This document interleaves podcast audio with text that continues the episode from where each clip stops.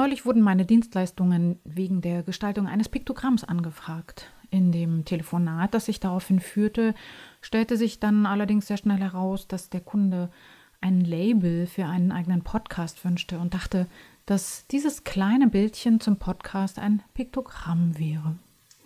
Diese Unklarheit der Begriffe Piktogramm, Label, Logo, Signet hinsichtlich ihrer Bedeutung und auch ihrer Anwendung waren irgendwie völlig schwammig und unklar. Und deshalb habe ich mich mal schlau gemacht und möchte diese hier kurz erklären.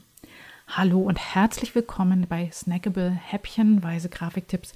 Mein Name ist Jana Schlosser und ich bin Kommunikationsdesignerin und gestaltende Beraterin. Und ja, einer meiner liebsten Jobs ist es, Zeichen zu gestalten. Worum besteht jetzt nun der Unterschied zwischen Logo, Signet, Piktogramm? Erstens, das Signet. Signet ist ein Markenzeichen, historisch gesehen oft aus der Signatur eines Namens entwickelt oder auch anfänglich noch abgeleitet aus Familienwappen.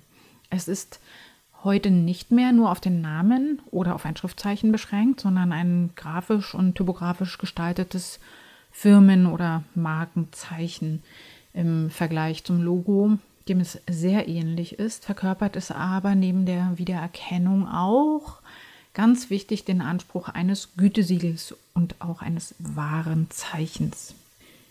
Im Vergleich dazu zweitens das Logo, das ist ein Erkennungsbild sozusagen ein Symbol mit Signalwirkung.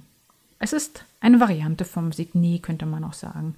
Das heißt, es besteht entweder aus einem Wort, aus einem oder mehreren Buchstaben oder auch einem Textabschnitt.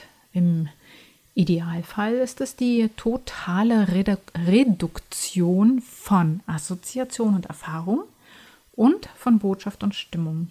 Ich finde, dass das eine wunderbare ähm, Erklärung ist. Also Assoziation und Erfahrung und Botschaft und Stimmung. Man könnte auch sagen, dass es ein Aushängeschild einer Firma oder einer Person ist und sich vor allen Dingen natürlich am Kunden orientiert. Logos werden auch häufig mit Claims, also mit einer zugespitzten Werbebotschaft kombiniert. Und dann haben wir drittens noch das Piktogramm. Piktogramm wird auch oft als Icon bezeichnet. Und das ist einfach ein grafisches Symbol. Es stellt kein Logo oder kein Signet dar, sondern ist ein Bildzeichen. Und wie heißt es so schön, ein Bild statt tausend Worte? Da wir eine gut konditionierte und eher scannende als lesende Wahrnehmung haben, assoziieren wir mit einem Bildzeichen viel schneller, was gemeint ist. Also wenn ich einen Hörer sehe, muss ich nicht unbedingt Telefonnummer schreiben. Das geht ja wirklich schneller. Ich stelle hiermit mal die wilde Behauptung auf, dass wir damit Zeit und Energie in unserem Hirn sparen. So, und jetzt die Verwendung.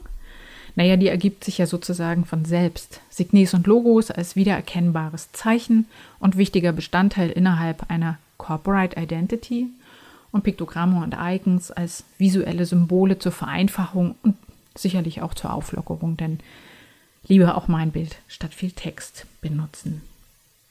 Um auf den Ausgangspunkt zurückzukommen, ein Label oder ein Cover für einen Podcast ist also viel, viel mehr als ein Signet, ein Logo oder ein Piktogramm. Es ist eher ein visuelles Aushängeschild für ein Angebot ich würde mal sagen, man könnte es auch mit einem Buchcover vergleichen oder früher den Schallplattencover. So ist auch das Label für einen Podcast zu betrachten. Kannst du mit dieser Erklärung etwas anfangen oder hast du Fragen? Also wenn ja, dann schreibe mir gern. Und wenn du mehr über mich und mein Angebot als Kommunikationsdesignerin erfahren möchtest, dann findest du das auf meiner Website unter www.janaschlosser.de. Einfach mal stöbern. Da gibt es auch schon eine ganze Reihe anderer Podcast-Episoden zu ähnlichen Themen, die ganz praktische Tipps und Hinweise geben. So, und nun zum Schluss noch der Spoiler zur nächsten Episode in einer Woche.